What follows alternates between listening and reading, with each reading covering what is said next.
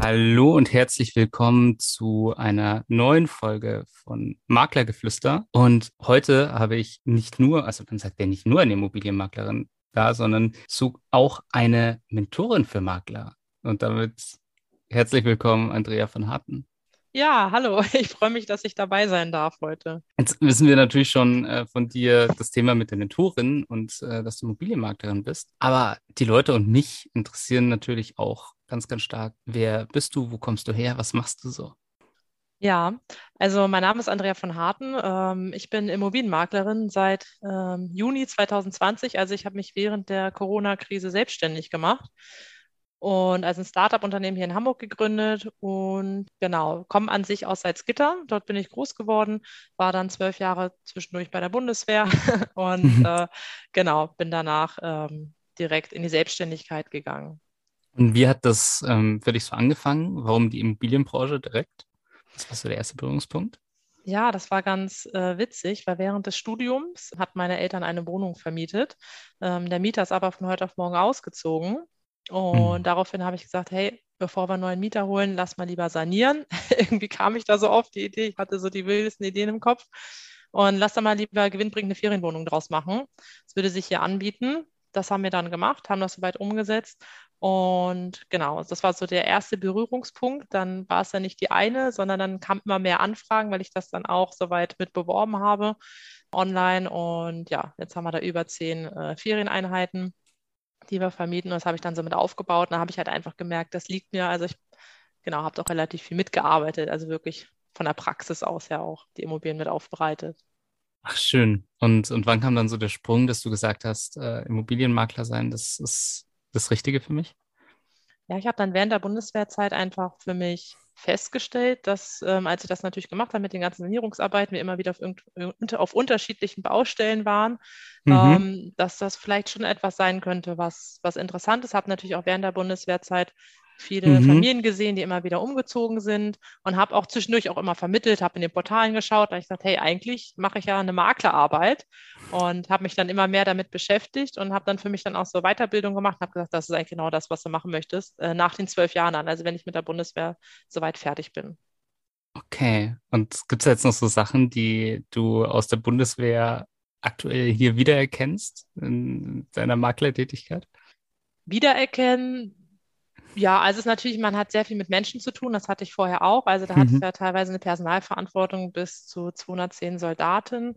Und da habe ich es natürlich dann, das merke ich jetzt auch, dass, das hilft mir auch einfach im Umgang mit Menschen, dass man strukturiert arbeitet und dass das viele doch auch schätzen. Also denen sage ich das auch. Ja, ich war mhm. früher Soldatin, wir kommen irgendwie immer ins Gespräch. Der eine war doch mal irgendwo mal in einer Kaserne und dann wissen ja auch, man hat eine gewisse Zuverlässigkeit, man ist diszipliniert, das, was gesagt wird, wird gehalten. So ein bisschen diese, diese Sachen, die man halt vom Soldaten aus soweit kennt. Ähm, das kauft die dann gleich mit bei mir und das erkennt man wieder. Und ist, ich habe immer relativ viel als Feedback, wow, also äh, sie arbeiten immer so strukturiert. Ne? Und mhm. ich glaube, das habe ich einfach durch die Bundeswehr, weil man da lernt, auch wirklich eigenverantwortlich zu arbeiten, eigenständig, diszipliniert. Genau. Und das ähm, hilft mir natürlich aktuell auch für mein Maklerunternehmen. Schön. Wie war es generell so bei der Bundeswehr? Das, ähm, ist das so, wie man sich vorstellt? Ich war tatsächlich leider gar nicht da. Ähm, ja, also es war schön und mhm. durchwachsen. Also ne, es gibt natürlich Zeiten, die sind etwas anstrengender, wenn man da einfach sehr wenig Schlaf hat und gerade äh, sechs Wochen auf dem Schiff ist. Ähm, mhm. Aber ähm, man muss sagen, der Zusammenhalt, die Kameradschaft, dieses Teamgefühl, das ist natürlich auch wirklich schön. Man erlebt Sachen, die man sonst so, ich sag mal, in einer normalen Arbeit nicht erleben würde. Ist natürlich zwischendurch auch in Krisengebieten, das hat einen auch geprägt, aber es hat einen auch geerdet, muss ich auch sagen. Und ich möchte die Zeit nicht missen, weil ohne die Bundeswehr, muss hm. ich sagen, wäre ich jetzt natürlich auch nicht der Mensch und so weit, einfach ähm, ein Unternehmen auch so strukturiert aufzubauen. Hm. Ja, das hört man ja tatsächlich extrem oft, dass die Bundeswehr oder auch die Zeit in der Bundeswehr viele Menschen wahnsinnig prägt. Und äh, ich kann mir tatsächlich auch vorstellen, es gibt einem auch sehr, sehr viel Mut. Den äh, braucht man wahrscheinlich auch, um sich an einem bestimmten Zeitpunkt selbstständig zu machen. Ging das bei dir einfach so von heute auf morgen, dass du gesagt hast, ne, Anstellung eher nicht, sondern ich gehe in die Selbstständigkeit? Nee, das war nicht direkt von heute auf morgen. Es mhm. war schon also 2011, also am Ende meines BWL-Studiums, habe ich für mich gesagt, ich möchte in die Selbstständigkeit. Aber ähm, das, was ich halte, das ziehe ich durch. Ich habe bei der Bundeswehr zwölf Jahre unterschrieben mhm. und ich wusste, am 1.4.2020 bin ich draußen und dann mache ich mich selbstständig. Das heißt, dieser Gedanke von 2011 auf 2020 war nie weg. Mhm. Und für mich war sofort klar, ich mache mich selbstständig. Und ähm, aber das einmal umzusetzen, ist dann natürlich schon mal etwas anderes. Das heißt, ich hatte dann erstmal zwei Monate kurz einmal Urlaub nach der Bundeswehr. Ich habe gesagt, okay, einmal einen kurzen Break und dann, dass man wirklich anfangen kann. Da kam natürlich Corona. Mhm. Und ich habe kurz darüber nachgedacht, ob es jetzt dann wirklich die richtige Zeit wäre, weil man auch viele Unternehmen gesehen hat, die zugemacht haben. Also ich bin teilweise durch leere Straßen gefahren.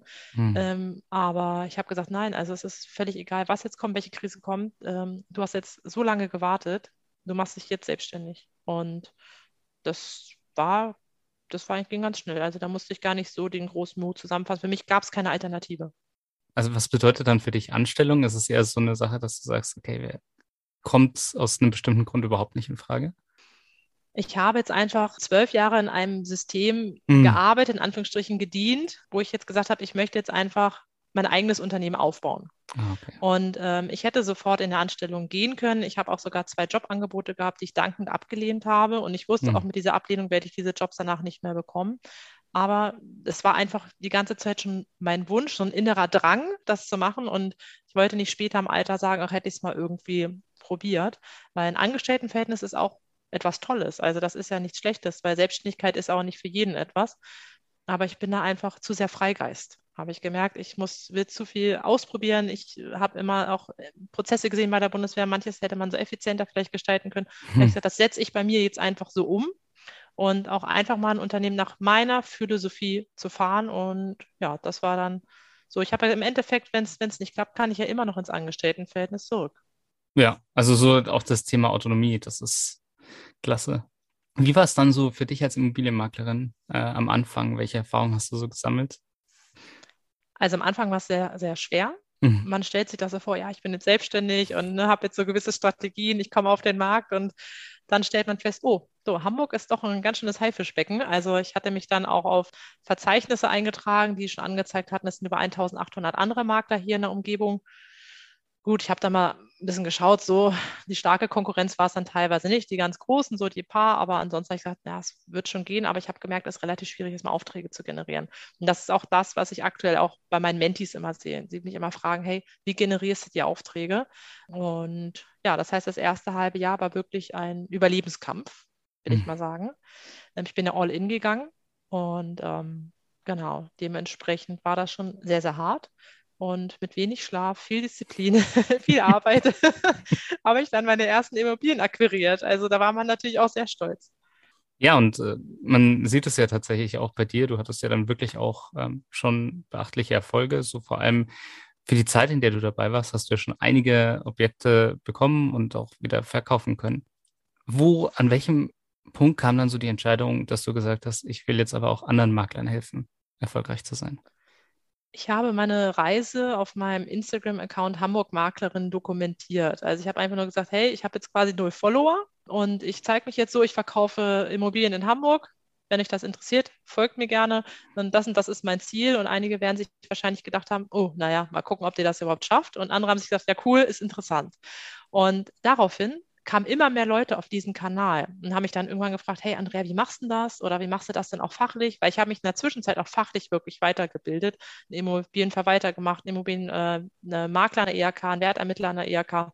Das heißt, es kamen fachliche Fragen, aber auch, wie schaffst du es, diese Immobilien so zu, ähm, zu akquirieren? Was machst, wie machst du deine Werbeanzeigen? Und das war dann irgendwann so viel, dass ich gesagt habe, stopp. Mhm ich mache jetzt ein Mentoring draus und das heißt, dann kann ich euch strukturiert hier auch helfen und äh, man durchläuft dann einen gewissen Prozess, weil immer wieder diese Fragen zwischendrin, ich hatte einen laufenden Betrieb, also ein Maklerunternehmen, das war dann irgendwann zu viel. Und das war so der Hintergrund, dass ich gesagt habe, okay, es war gar nicht geplant. Ähm, also ich bin jetzt dann auch Makler-Mentorin. Hm. und ähm, Genau, habe das zwischendurch natürlich immer schon immer so ein bisschen geantwortet. Die hat mich dann auch angerufen, aber jetzt ähm, läuft das halt wirklich mit einem Mentoring. Aber das ist ja wahrscheinlich auch die schönste Art, wie sowas entsteht. Dass es einfach so extrem nachfragegetrieben ist und äh, dass viele Menschen auf einen zukommen und dadurch entsteht es dann. Ja, weil ich festgestellt habe, also die Rückmeldung habe ich auch bekommen, dass auf meinem Kanal vor allem, dass sie natürlich diese Tipps bekommen, aber auch die gleichen Schwierigkeiten haben, aber viele reden nicht darüber. Und hm. ich hatte gar keine Probleme damit, auch auf meinem Kanal zu sagen, hey, es ist total schwierig, auch Immobilien zu akquirieren. Ne? Und weil viele Angst haben, wenn sie das sagen, ähm, dass sie dann weniger Immobilien bekommen. Aber so ist es nicht. Also daraufhin hat sich dann trotzdem bei mir gemeldet. ne? Und ähm, also man muss einfach authentisch sein und ich denke, das ist auch so ein bisschen mit, mit das ja, Erfolgsrezept. Ja, also das ist ja wahrscheinlich wirklich das, was viele Hemmungen haben, äh, viele Menschen, die Hemmungen haben, ihre Schwierigkeiten, ihre Schwächen vielleicht auch so ein bisschen zuzugeben. Ist es auch bei dir so ein Erfolgsrezept, dass du sagst, hey, ich gehe einfach offen auch damit um, auch wenn es mal schwer ist? Auf jeden Fall. Also ich bekomme da sehr viele Nachrichten und die veröffentlichen das auch nicht, die Makler. Auch wirklich große Maklerketten, die mich wirklich fragen, wie machst du das? Wie machst du das? Und ähm, ich sage, hey, zeig das doch auch einfach mal. Ne? Sag doch einfach mal, wo steht ihr gerade. Aber sie wollen immer ein perfektes Bild zeigen.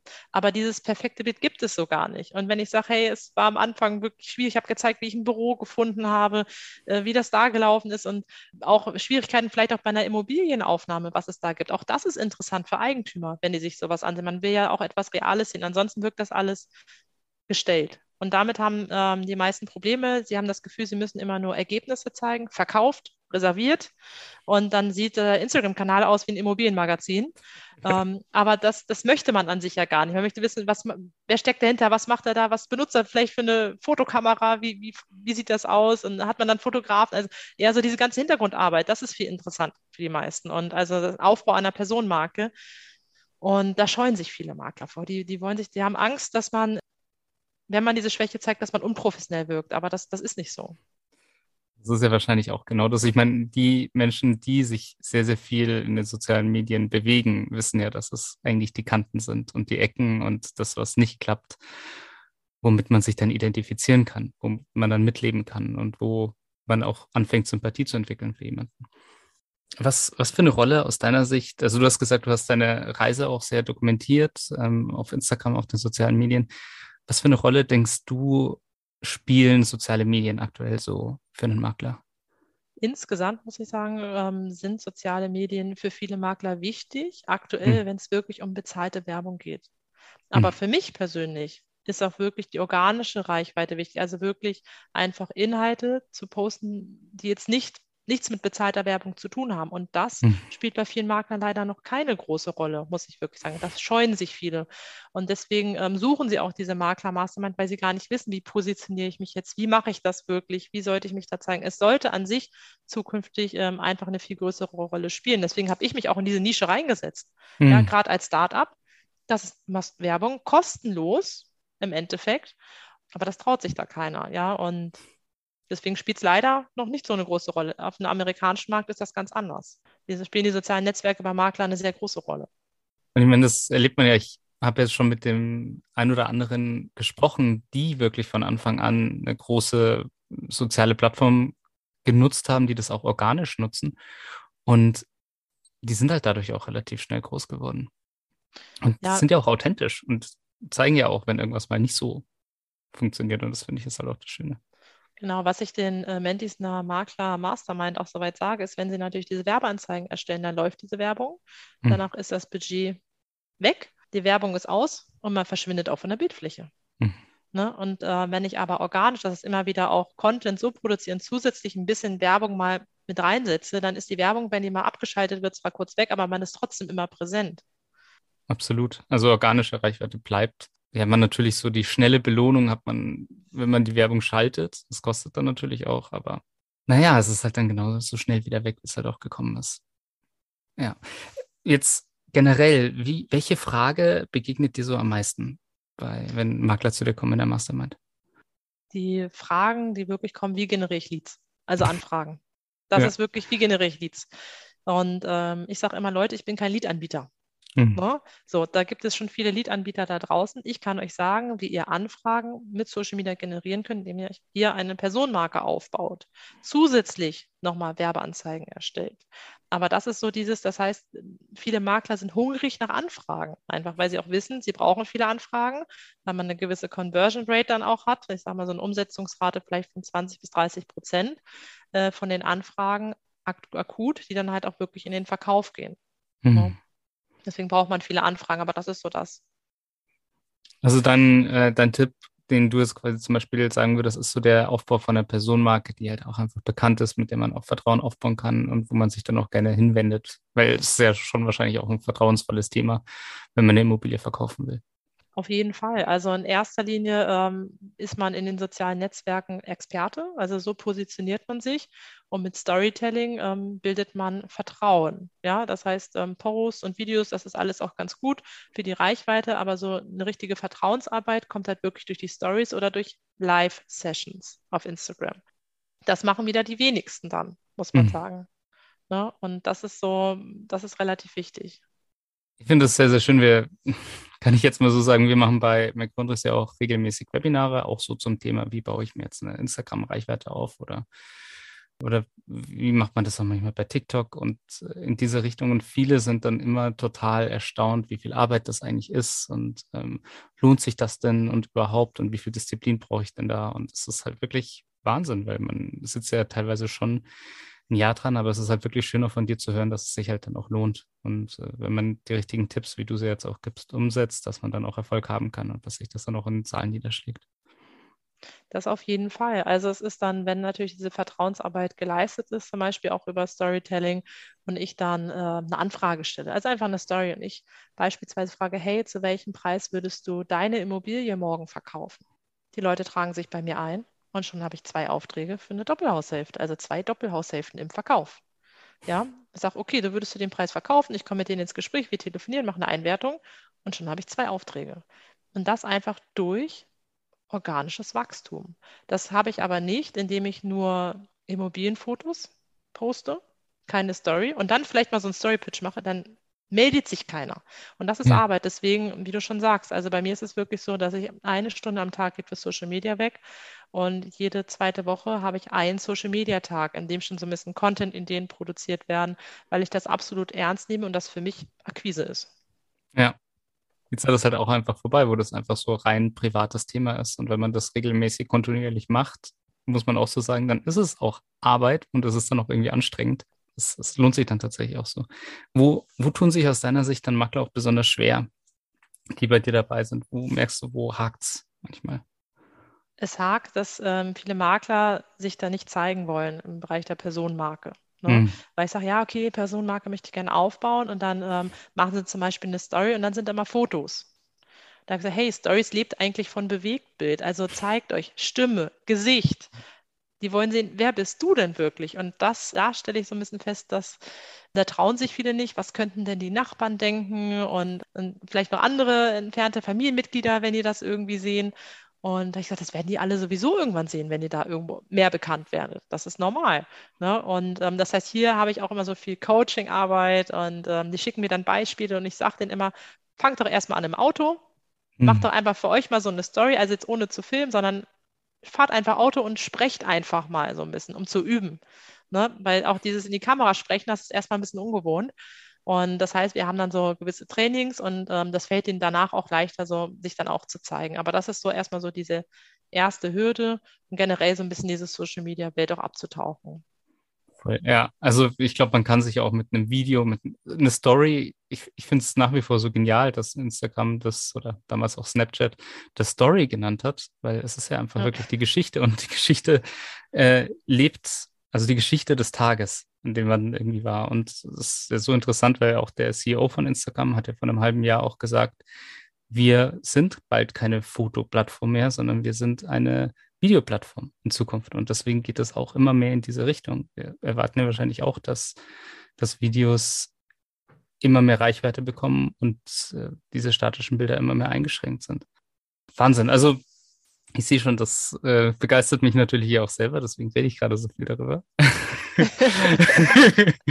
ähm, naja, aber vielleicht jetzt auch nochmal so die nächste Frage. Du hast gesagt, am Anfang war es so, dass sich vereinzelt Leute gemeldet haben und dann war das aber schon mehr, als du gedacht hast, weil du musst ja auch noch dein eigenes Unternehmen leiten. Wie zeitintensiv ist es denn so, Mentoring anzubieten für die einzelnen Makler? Weil das ist ja wahrscheinlich auch häufig ploppen da verschiedene Themen auf. Wie, wie kriegst du das alles unter einen Hut? Genau, also am Anfang war es auch sehr, sehr zeitintensiv, muss ich auch sagen. Dadurch, dass das noch relativ spontan war, jetzt wo ich meine Prozesse habe, ähm, kommt es wirklich drauf an.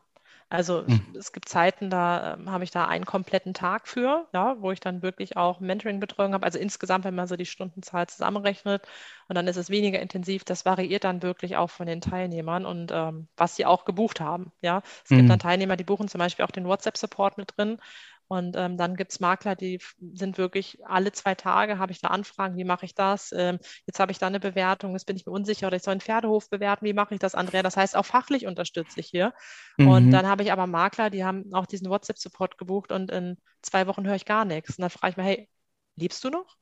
Äh, Geht es dir gut? Also das ist ganz unterschiedlich und jetzt mache ich es aktuell so, dass ich nicht mehr als zehn äh, Mentees gleichzeitig aufnehme, weil mhm. ich auch einfach die Qualität gewährleisten möchte und ähm, auch wirklich, ich sag mal, Gewehr bei Fuß stehen ja. will, ähm, wenn es wirklich darum geht, auch zu helfen, weil ich, ich habe ja letztendlich auch nur ein gutes Gefühl, wenn ich weiß, dass sie wirklich erfolgreich damit werden. Und das bedarf natürlich auch einer intensiven Betreuung und genau. Aber deswegen arbeite ich auch mit Wartelisten. Das heißt, sobald jemand dann wieder geht, ähm, schreibe ich die dann an, jetzt wäre wieder ein Platz frei und dann, genau, können die gerne in die Makler-Mastermind. Schön. Also du ähm, betreust sie dann auch sehr, sehr individuell immer. Genau, auf jeden Fall, weil ich habe Makler dabei, also eine ist zum Beispiel schon acht Jahre dabei, ein anderer Makler, der ist schon über 20 Jahre Makler, ähm, mhm. eine andere Maklerin, die fängt gerade erst an, die hat gerade ihre Gewerbeerlaubnis bekommen, meldet jetzt ihr Gewerbe an, ist aber schon in der Makler-Mastermind. Also ganz unterschiedliche Abholpunkte. Mhm. Und wir haben zwar immer so wöchentliche Calls auch, jeder muss an einem anderen Punkt abgeholt werden. Und die Fragen bei einem Makler, der schon 20 Jahre dabei sind, sind ganz andere als beim Makler, der gerade erst anfängt und noch nie beim Eigentümer war zum Erstgespräch. Ja, also ich finde das tatsächlich auch spannend, weil häufig ist es ja auch so, dass man, wenn man die ein oder anderen Mentorings da draußen sieht, dann ist es meistens eh irgendwie doch nur ein reines Online-Programm mit einer Plattform, ein paar Videos. Und es ist dann ja tatsächlich schwierig, dass man dann auch den direkten Kontakt hat. Und ähm, ich finde ähm, das ganz gut, dass man dann, dass du dann halt auch sagst, du gehst dann individuell auf die verschiedenen Themen ein. Super. Genau, deswegen bezeichne ich mich ja auch als äh, Mentorin, weil hm. ich auch wirklich ähm, dabei bin. Und nicht nur, sonst vorher hatte ich die Makler Masterclass, die ist da mit drin. Das ist wirklich auch ein Videoprogramm, weil ich festgestellt habe, mhm. in den Calls, das ist zu viel. Ich sage, Leute, schreibt euch das mit. Mhm. Trotzdem versteht man nicht alles am Anfang. Man muss das nachschlagen und so können Sie sich die Videos dann nochmal ansehen.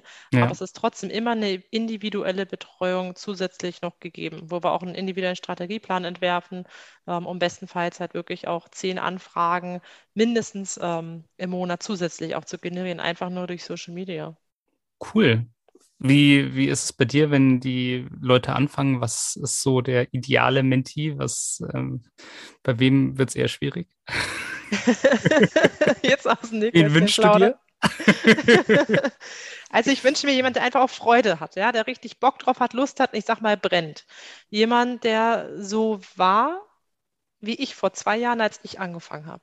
Ne? Mhm. Also ich wirklich gesagt habe, ich arbeite jetzt komplett, ich ziehe das komplett durch und äh, habe ja auch noch Kinder, trotzdem danach noch abends mich noch angesetzt habe, bis zwei Uhr morgens, dann wieder um sechs Uhr aufgestanden bin und die Sachen einfach umsetze, die ich auch sage, weil ich einfach weiß, was funktioniert und was nicht funktioniert. Das heißt, auch eine gewisse Eigeninitiative.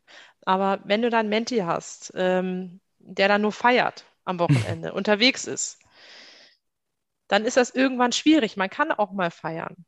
Aber mhm. man muss dann irgendwann gucken, wo die Schwerpunkte sind. Dann ist die Selbstständigkeit irgendwann nichts für den einen. Also mit so einem kann ich nichts anfangen, habe ich auch schon abgesagt, weil ich gesagt habe, pass auf, du wirst das so gar nicht umsetzen können, weil du ganz anders im Mindset bist. Das heißt, man muss dieses, ähm, dieses Erfolgsmindset auch mitbringen. Ja, es gibt nur, gibt keinen Plan B.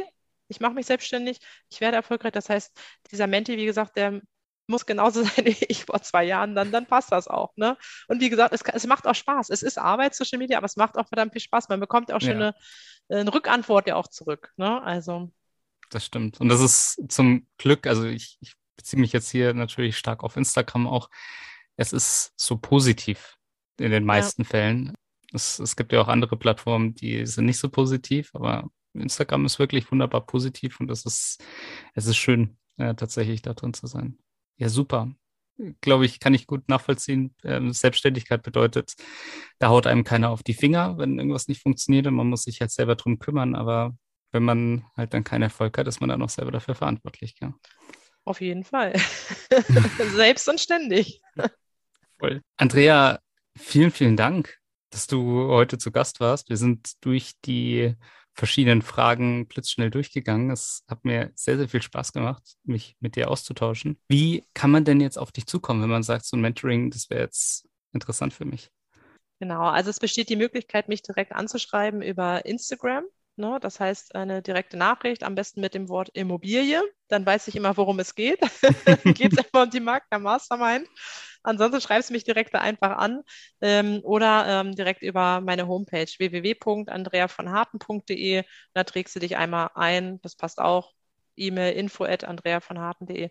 Aber sich einfach, einfach über Instagram. Da kommen die meisten auch wirklich rein. Okay, super. Verlinken wir auch alles in den Show Notes. Super. Und genau, deswegen schaut einfach da mal unten rein und äh, kommt dann einfach mal auf die Andrea zu. Und falls dir jetzt diese Folge gefallen hat, dann freue ich mich natürlich über ein Abo und natürlich auch über eine Bewertung und sonst über ganz viel Feedback. Was können wir besser machen? Wen hättet ihr denn sonst noch gerne mal als Gast äh, bei Maklergeflüster? Und damit wünsche ich allen schönen restlichen Tag. Ciao.